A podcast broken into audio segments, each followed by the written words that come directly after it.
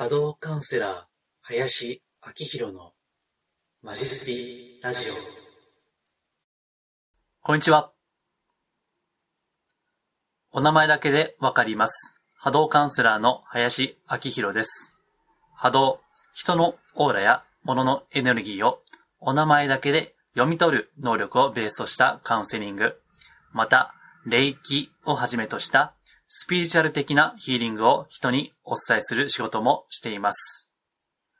今回は音声のみで収録しています。いつも通り iTunes、Podcast、そして私のホームページ、また YouTube にはいつも通り音声を貼り付けています。いずれもマジスピで検索をすれば出てきますので、お好きな媒体でご視聴いただければと思います。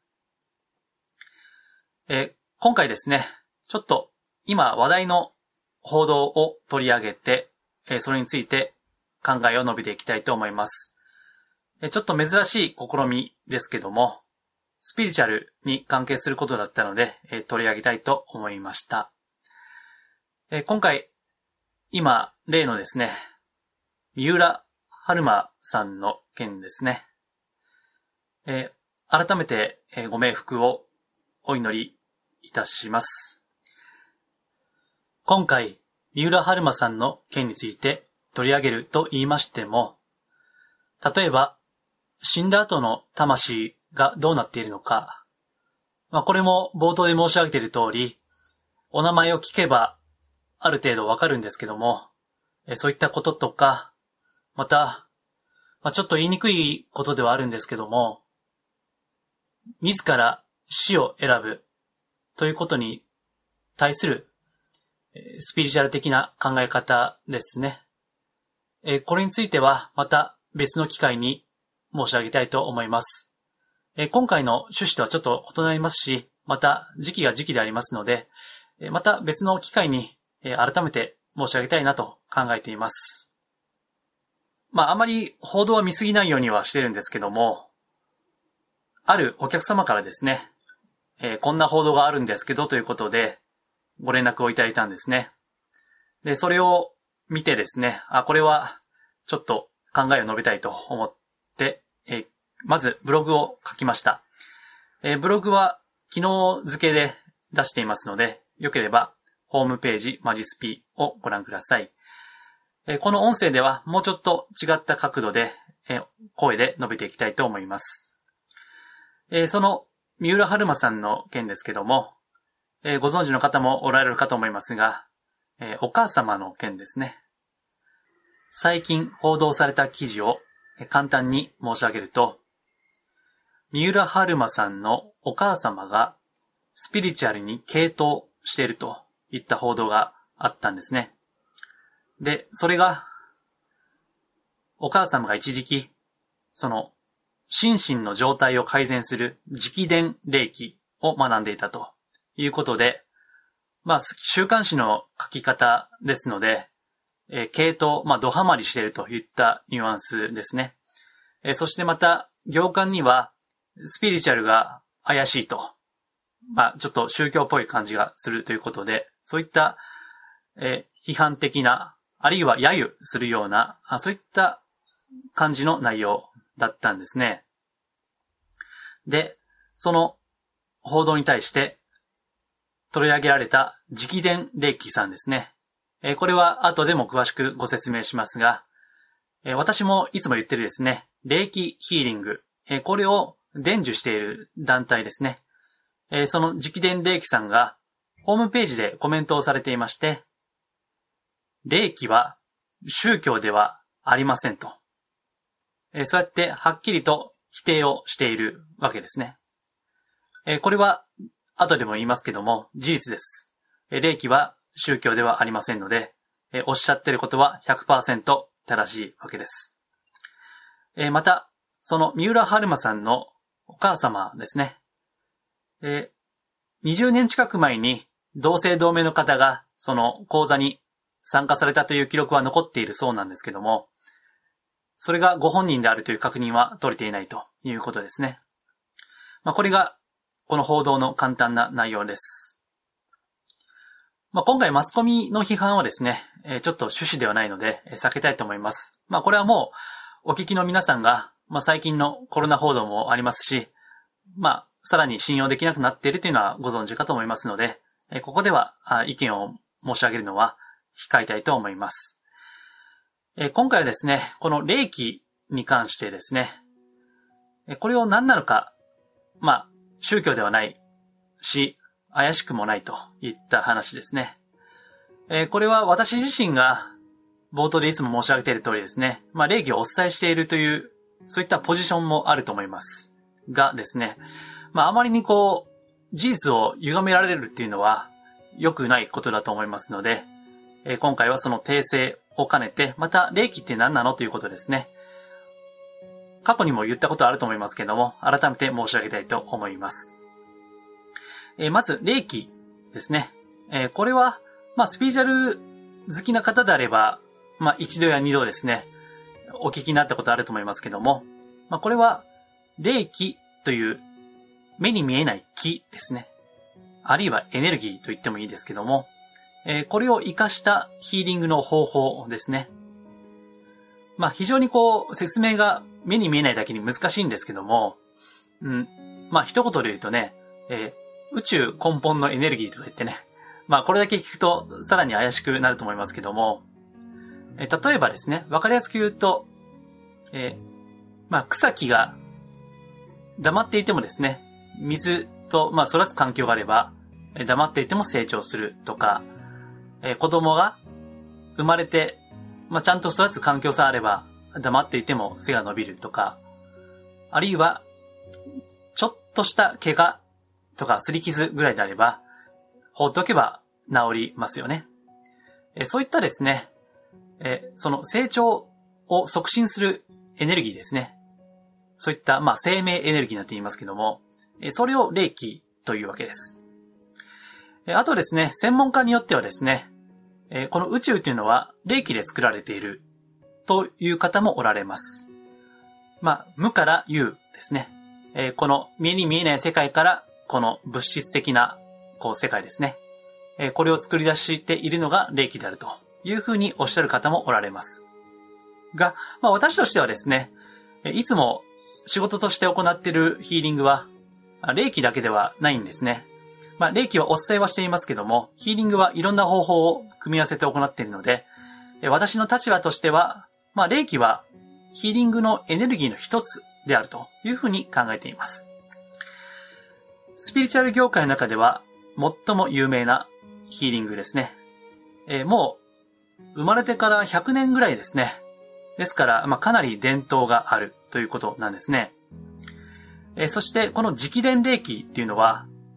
えー、漢字で見るとちょっと難しいんですけども、これは霊気団体の老舗でいらっしゃるわけです。もうちょっと詳しく言うと、霊気の創始者の方の直弟子に、お医者さんなんですけども、その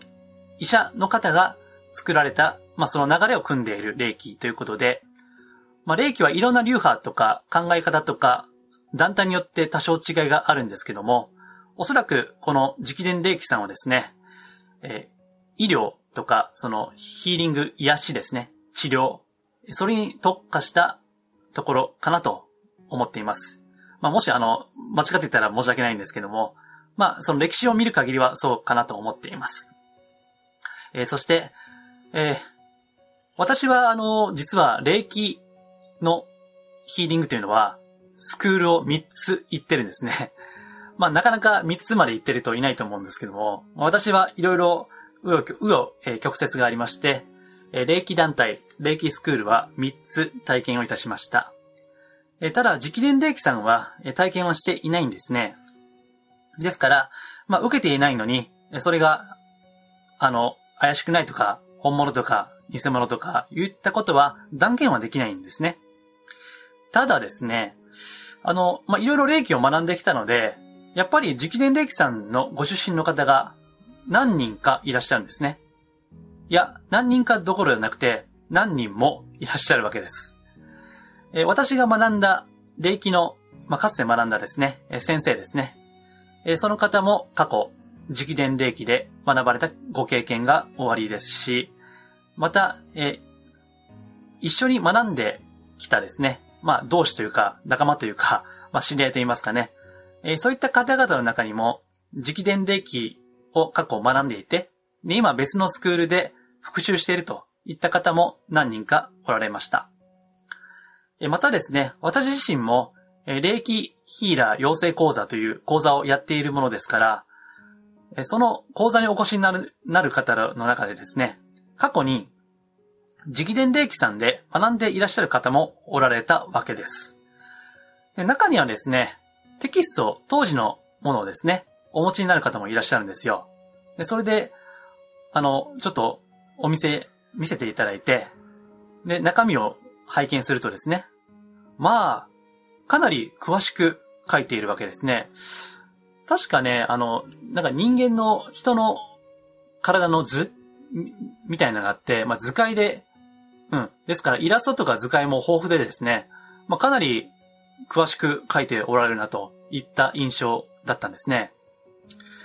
まああの、実はですね、まあ、霊気団体とか、まあ個人でも私みたいに教えてる方が何人もいらっしゃいますけども、中にはテキストは、ほんとね、数ページのペラペラだったり、あるいは、テキストがないっていうですね、そういったスクールや個人の方もいらっしゃるんですね。そういった意味でも、直伝霊気さんは非常に信頼できる団体じゃないかなというふうに思っています。そこで、なぜ霊気が宗教ではないのかという話ですね。それをしたいと思います。まず宗教の定義ですね。それをしたいんですけども、んおそらく3つがある。あるいは 4, 4つですね。それが宗教の特徴かなと思っています。1つ目に教祖がいらっしゃること。2つ目に教義があること。そして3つ目に戒律ですね。まあ、これをしてはいけない。これをせよといった戒律があること。え、あと四つ目。まあ、これはちょっと、うん、脱足かもしれませんけども、いわゆるそのお布施とか、え会費があるですね。え、この三つ、プラスアルファがですね、私は宗教の定義だと思ってるんですけども、まあ、霊気は別にこれは当てはまらないんですよね。まず、まあ、競争ではなくて、えー、創始者の方はおられますけども、別に霊気の学習者、私も含めてですが、え創始者を拝んでいるわけじゃないんで、まあ、これは競争ではないかなと思います。えそして、競技ですね。まあ、これは、あの、ヒーリングですから、その基礎知識とか、テクニックとか、そういったものはあるんですけども、一般的に宗教で説かれているような、例えば、神仏を拝めとかね、あと、あの世は、あの世っていうのはこうだといったまあ、宗教にある内容というのは含んではいないんですね。えあと、戒律もない、まあ、宗教的なものはないわけです。え厳密に言えばですね、実はあの、戒律というか、五戒と言われる五つの戒ですね。で、五戒と言うんですけども、これはあるにはあるんですけども、まあこれはね、あの、すごい簡単なんですよ。今日だけは、怒るな、心配すな。感謝して、行を励め。人に親切に。です。もうこれだけなんですよね。ですからこれね、幼稚園とか小学校とか、なんか、道徳で教えられるような、そういった当たり前の内容ですから、別にあの宗教チックでは全くないわけですね。はい。えー、そして、えー、あとプラスアルファのですね、別にお布施とか会費もありません。まあ、かかるのは、えー、霊気スクールで学ぶ、まあ、その、学ぶ費用ですよね。それだけですから、別にお布施ではないわけです。非常に当たり前の当然のことですよね。えー、ですから、うん、そういった、まあ、何も調べなかったり、わからなかったりすると、怪しいというイメージをお持ちになる方もいても、まあ、しょうがないのかなと思いますけども、まあ、実際学んでみるとですね、非常に、うん、実践的なノウハウのあるですね、まあ、哲学とか思想かなというふうに思っています。うん、非常に霊気のヒーリングというのはメソッドがしっかりしていますし、また、まあ、これはあの、ん団体にもよって多少差はあるんですけども、まあ私が学んだ霊気の中でやっぱり一番根本だなと思っているのは、霊気はヒーリング、癒しが目的ではなく、精神的な向上とか、人生の質の向上が目的であると。えその目的を達成する手段としてヒーリングがあるということですね。えこれはさっきも言った通り、流派や団体によって考え方は違いますが、まあ私が一番共感しているのはここですね。ですから、えそんなね、あの、哲学とか思想とか言ったって難しいことではないんだけども、ただ、うん、根本にはそういった深いですね、えー、思考というのがあるかなと思います。えー、また、これは宗教ではないんですけども、創始者の方がですね、えー、お名前は臼井美香先生と言うんですけども、この方、江戸時代の末期のお生まれですね。え、そして明治大正を生きてこられた方で、まあいろいろですね、人生のいろんな苦難とか経験とか、あるいはこの宗教的な道を求めるですね、そういった魂の持ち主だと思うんですね。そういったちょっと宗教的なところも終わりですから、神道的な価値観ですね。神道。うん。それが、あの、霊気を学んでいると、その背景に非常にあるなという感じがいたします。えただし、まあ、これもご存知の方おられると思いますけども、え神道は別に宗教ではないんですよね。えなんでかって言いますと、さっき申し上げた宗教の定義である、教祖、教義、戒律。まあ、これはないわけですよね、神道は。えー、ですから、まあ、八百万の神様ですよね。えー、おそらくすべてのものに命が宿っている。今、私の目の前にあるパソコンとか、今これを収録しているボイスレコーダーとか、ね、えー、まあ、いろんなもの、目の前のコップとかね、鏡とか、ライトとか、す、べ、てのものに命、魂が宿っているというですね、そういった考え方ですね。えー、それは宗教ではなくて、まあ、むしろ、まあ、宗教を超えた、まあ、言葉にできない何かかなというふうに思っています。ですから、うん、まあ、若干こう、誤解を恐れずに言うと、宗教的な部分はあるんですけども、宗教ではないわけです。ですから、まあ、よく、スピーチャルのカテゴリーの中で語られますけども、まあ、それは、ね、目に見えないエネルギーとか気を扱っていますから、まあ、カテゴリーとしてはスピーチャルの中になるんですけども、えー、少なくとも宗教ではないわけですね。えー、ですから、あのまあ私がね、これ、うん、仕事としていますから、まあ、ポジショントークと取られても仕方ないんですけども、まあ別にあの、いいですよ。えっと、私のところ、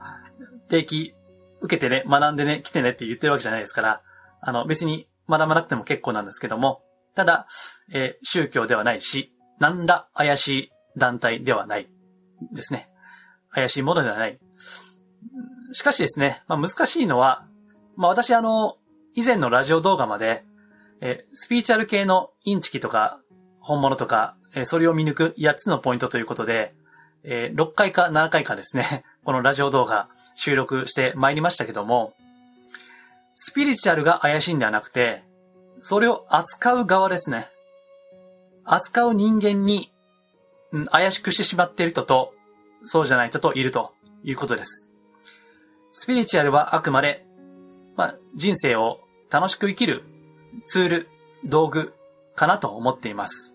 ただ、まあ、包丁もね、料理として使うこともできれば、人を刺す危険な凶器にもなり得るようにですね、霊気そのものが別に怪しいとか、いかがわしいとかではなくて、えそれを使う側のモラル、それこそが問われているというふうに思います。えなので、えそういったこともですね、まあ、調べも、ろくに調べもしないで、こういった報道が出てくるっていうのは非常に、えー、残念でありますが、まあ、あの、これはもう報道としてはしょうがないですよね。まあ、あんまり、あ、マスコミ批判はしないと言いましたけども、まあ、マスコミってね、まあそういうもんですから、まあ、ということを踏まえてですね、えー、情報の取捨選択ですね、えー、それを、えー、心がけていただければと思います。はい。えーでは、えー今回ですね、えー霊気ヒーリングについて、えちょっと報道の記事を元に取り上げてみました。えこんな感じでですね、まあ、時折はこういった今話題の報道やニュースも取り上げていきたいと思います。基本的にはベーシックなスピリチュアルを語っていきたいと思いますので、え YouTube であれば、よければチャンネル登録、高評価、ぜひお願いいたします。えまたですね、え週に1回メールマガジンを発行しています。えこれは無料でご登録いただけます。えブログやこういった音声よりは、ちょっと深い目線で、え考えて発信をしていっていますので、ご登録、私のホームページ、マジスピからいただければ幸いです。では、今回は以上です。ありがとうございます。